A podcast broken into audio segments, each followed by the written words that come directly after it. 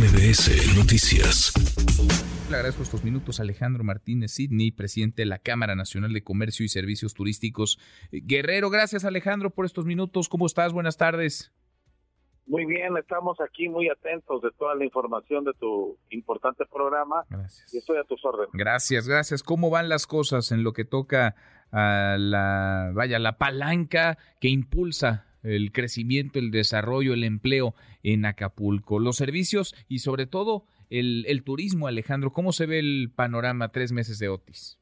Bueno, lo primero que estamos nosotros solicitando es la destitución inmediata de la fiscal general del Estado, Sandra Luz Valdominos por su incompetencia, por su incapacidad de poder detener a los principales promotores de esta situación de inseguridad y zozobra que se vive en el puerto Acapulco por el tema del transporte público que atacó a la movilidad y la movilidad perjudicó a lo que venimos haciendo los empresarios para poder levantarnos, para poder esforzarnos, para poder tener en pie una empresa.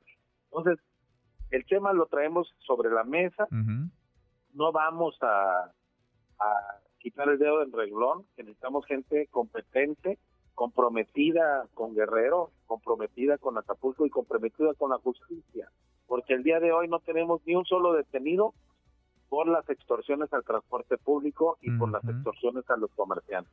Esa es la entrada que te doy. Segundo punto, reconocer el esfuerzo de muchos hombres y mujeres empresarios que al día de hoy tenemos 4.500 habitaciones que la próxima semana me están informando ya las asociaciones de hoteleros que pudiéramos llegar ya a las 5.000 habitaciones en Acapulco, Mm, de un total de 22.000 habitaciones que estamos en proceso de reconstrucción. Ese es un paso muy importante. ¿Por qué? Porque tenemos condiciones para recibir a los turistas. Poner muy en claro, el tema de la inseguridad que vivimos los acapulqueños no tiene nada que ver con el turismo. Te lo explico de esta manera. El transporte público moviliza a la clase trabajadora, no moviliza a turistas. El transporte público moviliza a jóvenes que van a estudiar, niños que van a estudiar a las escuelas, a la, a la clase trabajadora, la mayoría de ellos. Y es ahí donde nos duele, donde nos pegan este tipo de problemas. ¿Por qué? Porque nosotros tenemos que ceder y tenemos que darles horas a ellos, menos de trabajo, para que puedan movilizarse y llegar a sus casas o llegar a su trabajo. Y es ahí donde empezamos a perder números. Pero los números no importan. Nosotros estamos conscientes de que para poder recuperar la economía de Acapulco necesitamos seguridad. Y la seguridad ha sido un talón de Aquiles, espero que pronto ya tengamos resultados en lo que estamos exigiendo. Nosotros los empresarios estamos con una determinación, con un esfuerzo diario para que tengamos ya al día de hoy 1.800 unidades económicas que ya tenemos reaperturadas después del huracán.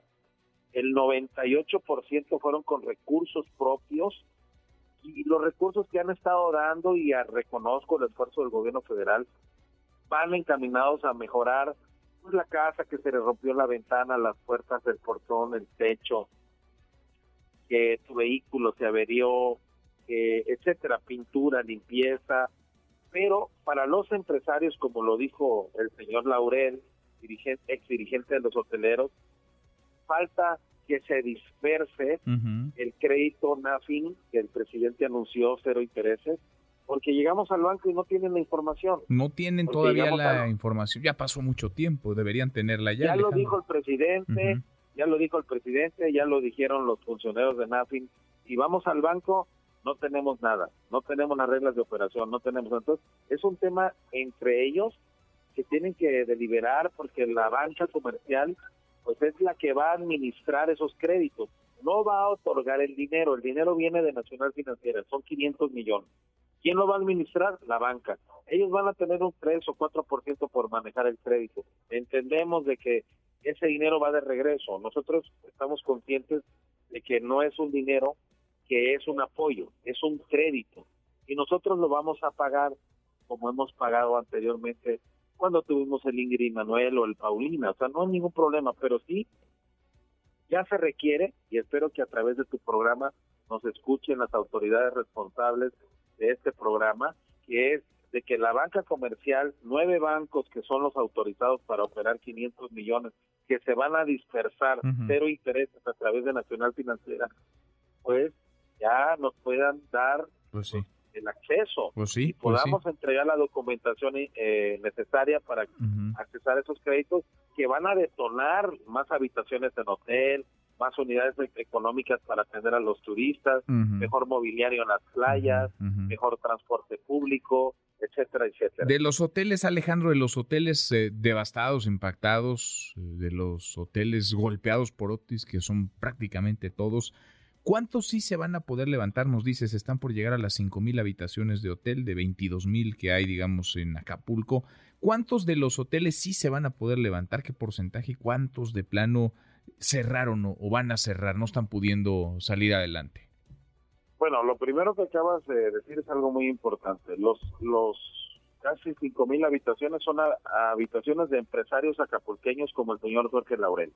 El señor Jorge Laurel es un acapulqueño, es un empresario que tiene un hotel tres estrellas, eh, que maneja 60, 70 habitaciones, eh, un inmueble de tres, cuatro pisos, están en vías alternas a la costera, no están en zona de playa, pero son empresarios locales que ya tenemos casi cinco mil habitaciones y es un gran esfuerzo de empresarios locales a los cuales yo reconozco.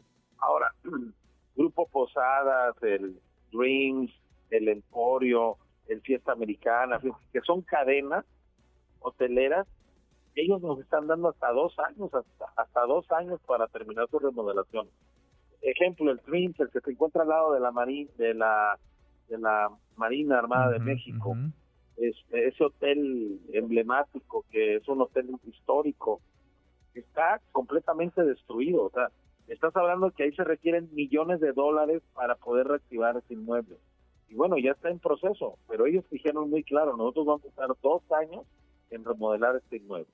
Entonces, esto pues sí impacta la derrama económica porque estamos perdiendo un segmento de hoteles de alta gama que dan unos servicios importantes y que tanto el Hotel El Cano como el, Dreams, como el Hotel El Presidente, como el Hotel, eh, Fiesta Americana, Fiesta, Fiesta Inn, el Rich, Emporio, son hoteles que siguen en el proceso de la reconstrucción, pero ahí se gruesa alrededor de 15 mil habitaciones que estamos, estamos, que es un mundo, o sea, Muchísimo, sí, sí. pero estamos esperando que ahí, pues, los empresarios sigan apostándole a Acapulco sigan invirtiendo.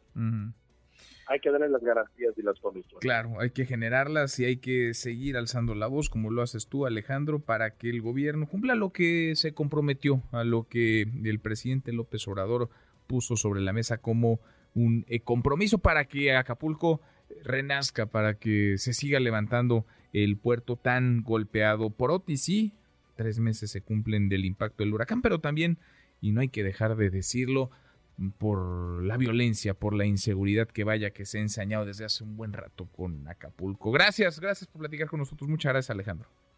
Al contrario, gracias a ti por la entrevista. Gracias, muy buenas tardes. Redes sociales para que siga en contacto: Twitter, Facebook y TikTok. M. López San Martín.